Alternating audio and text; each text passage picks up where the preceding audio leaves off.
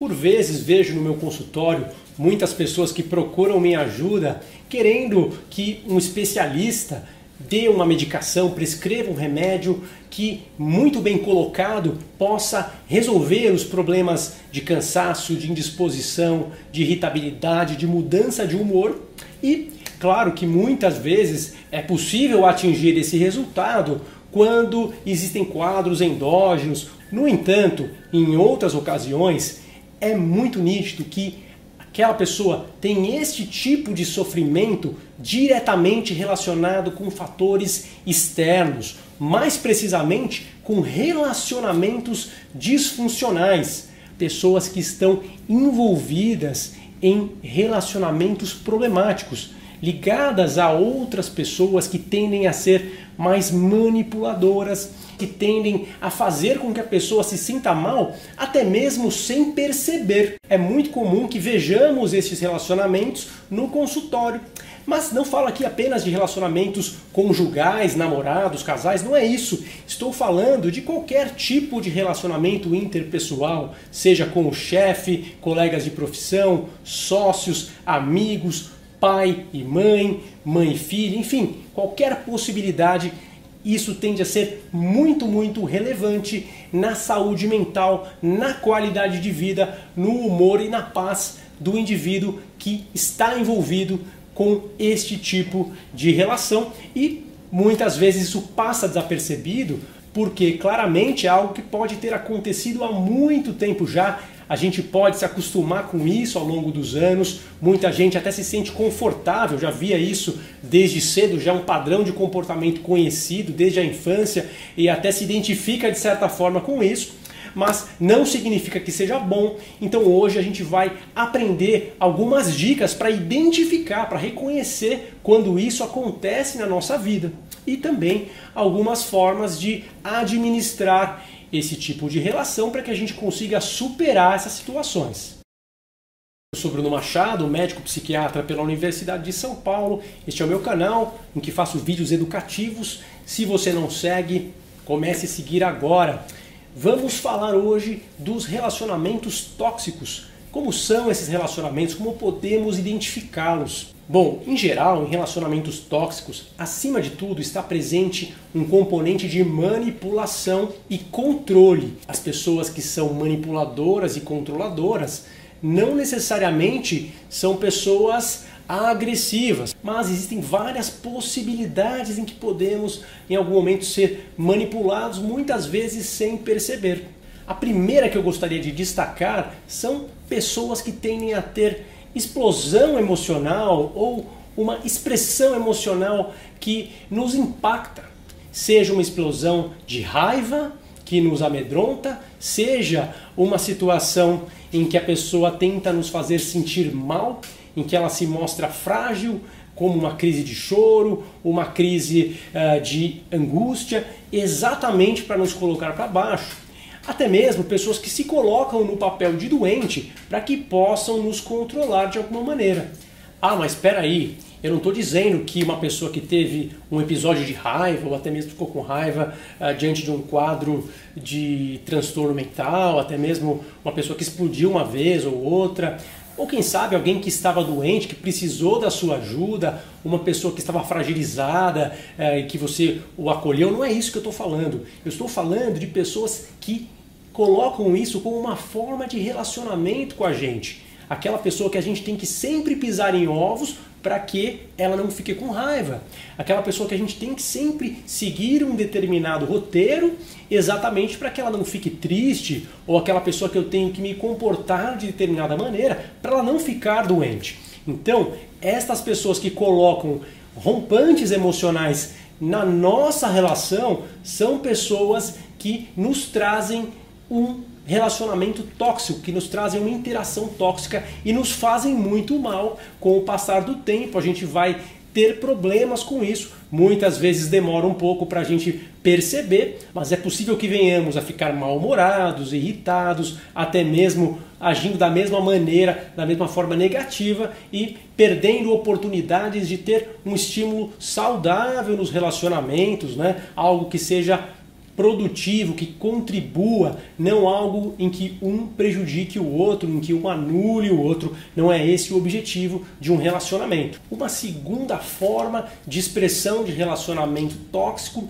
é quando uma das pessoas é extremamente crítica e julga muito a outra pessoa. E isso, é claro, é muito frequente, muito mais do que nós podemos imaginar, e por vezes isso vem disfarçado de sarcasmo, de ironia, como se uma pessoa demonstrasse certa superioridade à outra, como se a pessoa se mostrasse mais inteligente, mais ácida, dissesse algo como: "Olha que roupa linda que você tá, hein?", ironizando a outra pessoa, criticando, ou falando: "Nossa, que comportamento mais inapropriado", coisas que tendem a demonstrar um falso bom humor, uma falsa inteligência, na verdade, coisas que as pessoas fazem porque querem se colocar acima do outro para inflar a autoestima, para controlar e manipular o outro para conseguir que o outro atue de uma maneira que lhe é conveniente. Então, nós não devemos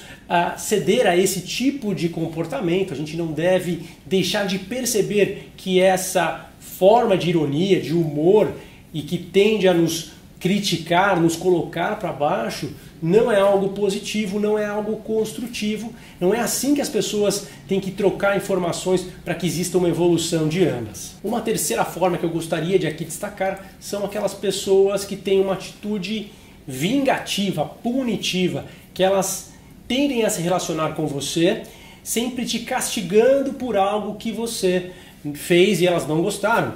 Eu vou dar um exemplo: um chefe que é extremamente rigoroso e gera constrangimento quando uma pessoa tem uma performance diferente e que tenta extrair o melhor da equipe com base no medo, na intimidação. Este talvez um exemplo muito frequente, mas também isso pode acontecer em relacionamentos afetivos. Aquela pessoa que uh, o cônjuge saiu, foi fazer alguma coisa com amigos e por causa disso ela vai deixar de fazer uh, algo que ele ou ela gostaria que fizesse. Enfim, coisas que são baseadas em castigo, Pessoas que se relacionam punindo, revidando. Isso não é a melhor forma de construir relacionamento. Isso tende a levar a um ciclo vicioso bastante tóxico, levando aí realmente a um empobrecimento da relação afetiva, a algo que não permite as pessoas crescerem de fato. Evidente que se uma pessoa faz uma coisa e vai ter que deixar de fazer aquilo porque ela está sendo punida, ela vai ter que se anular em algum nível, ela vai ter que deixar de agir da maneira é, que é espontânea, que pode ser importante para ela. E não quer dizer que as pessoas não vão discordar, que não vão conversar, que não vão procurar entendimento, mas certamente quando isso se torna um padrão e isso começa a acontecer o tempo inteiro, desconfie que você está num relacionamento bastante tóxico. Um quarto exemplo de relacionamento tóxico é aquele que temos com pessoas que são muito egoístas, pessoas às vezes narcisistas e que tendem a dar muito menos do que querem receber. E quando elas fazem algo por nós, em geral elas esperam três, quatro vezes mais eh, e vão colocar isso na mesa em algum momento. São pessoas que tendem a ter esse padrão de comportamento, pessoas que são em geral autocentradas e que em todas as circunstâncias querem sair por cima, querem ter vantagem. Então, ah, quando existe uma relação entre sócios, por exemplo, um sócio sempre quer ter o destaque da situação, a vantagem financeira, e quando é um casal, aquela pessoa que não dá espaço para ele ou para ela, para o companheiro ou para a companheira fazer também o que gosta, fazer os programas que são importantes para ambos. Não existe espaço só para um, só existe espaço uh, ah, para ele próprio. Então, essa pessoa é uma pessoa que vai desenvolver uma relação tóxica e, embora muitas vezes nós tenhamos aquela ilusão de que as pessoas mudam, que a gente vai esperar e com o tempo elas vão melhorar, se não há nenhum movimento nesse sentido, e isso realmente está muito enraizado, a tendência é que isso seja algo de personalidade e que não irá se modificar. A tendência é que essa relação vá te trazer muita frustração ao longo dos anos e realmente você precisa tomar muito cuidado. Agora, talvez você me pergunte o que fazer quando isso acontece ao meu redor, se é uma relação que muitas vezes eu não preciso dela, talvez fosse fácil me desconectar, cada um ir para o seu lado, enfim, procurar novos ares. Mas muitas vezes isso não é possível, muitas vezes essas pessoas estão muito próximas, podem ser nosso pai, nossa mãe, irmãos, uh, enfim, esposo, esposa, pode ser filho. N possibilidades em que a gente não consegue se desconectar é, da presença da pessoa fisicamente, né? Então a gente precisa desenvolver uma melhor forma de relacionamento com estas pessoas que nos estão fazendo mal. O primeiro aspecto que eu considero muito importante para que você consiga superar esta relação tóxica é esquecer os modelos idealizados tradicionais que temos na nossa mente. Muitas vezes a gente imagina aquela relação entre mãe e filha é, maravilhosa que a gente vê nas novelas, uma relação de casal que a gente vê nos filmes, enfim, aquela família reunida como se fosse um comercial de margarina. E não é exatamente isso que acontece na vida real. A gente muitas vezes preso a este estereótipo, eu preciso ter uma relação muito próxima com meu pai, a, a, filha tem que ter uma relação muito próxima com a mãe. As pessoas ficam com aquele peso de ter uma relação intensa e isso pode ser algo muito negativo. Talvez uma relação um pouco menos próxima pudesse funcionar melhor Talvez uma pessoa que tenha um esposo que só coloque para baixo, ou a esposa, enfim, que só desvalorize uh, o cônjuge. A gente imagina que se aquela pessoa der menos valor para a opinião do companheiro, da companheira, talvez a autoestima dela possa melhorar. Talvez ela não precise ter essa proximidade emocional. Isso pode criar um distanciamento emocional. A gente pode sentir prazer, bem-estar em ter a discordância, a diferença de ideias. Eu posso me sentir muito bem pensando diferente do meu pai, da minha mãe, eh, da minha esposa, enfim, do que for, do meu chefe. Eu posso ter pensamento bem diferente e até gostar disso, enxergar esse modelo como algo bom, algo positivo, algo que me propõe a ser mais independente. Então, essa forma de agir pode fazer com que você tenha uma redução, de certa forma, da intimidade, uma menor intimidade, e isso não significa que você é, não vai poder ter uma, uma boa relação, até de cuidar, de ajudar o outro, mas talvez torne a vida de todo mundo muito melhor e até mesmo fazendo com que a outra pessoa também melhore, uma vez que esse dueto, né, essa simbiose que a gente fala na, na, na psiquiatria na psicologia, tende a se desconectar. Né? Muitas vezes a outra pessoa uh, fica até sem papel, fica até perdida sem ter aquela forma de, de agir, aqueles caminhos, mas com o tempo ela vai procurando outros caminhos mais saudáveis também. Ou quem sabe se a pessoa, claro, não consegue evoluir, não consegue ser flexível, talvez ela vá procurar uma outra pessoa próxima a ela para fazer a mesma coisa que ela fazia com você, para ter essa relação disfuncional, para ficar gastando tempo, energia, enfim, tendo aquela ligação negativa e talvez isso seja naturalmente bom para a sua vida, que você possa evoluir.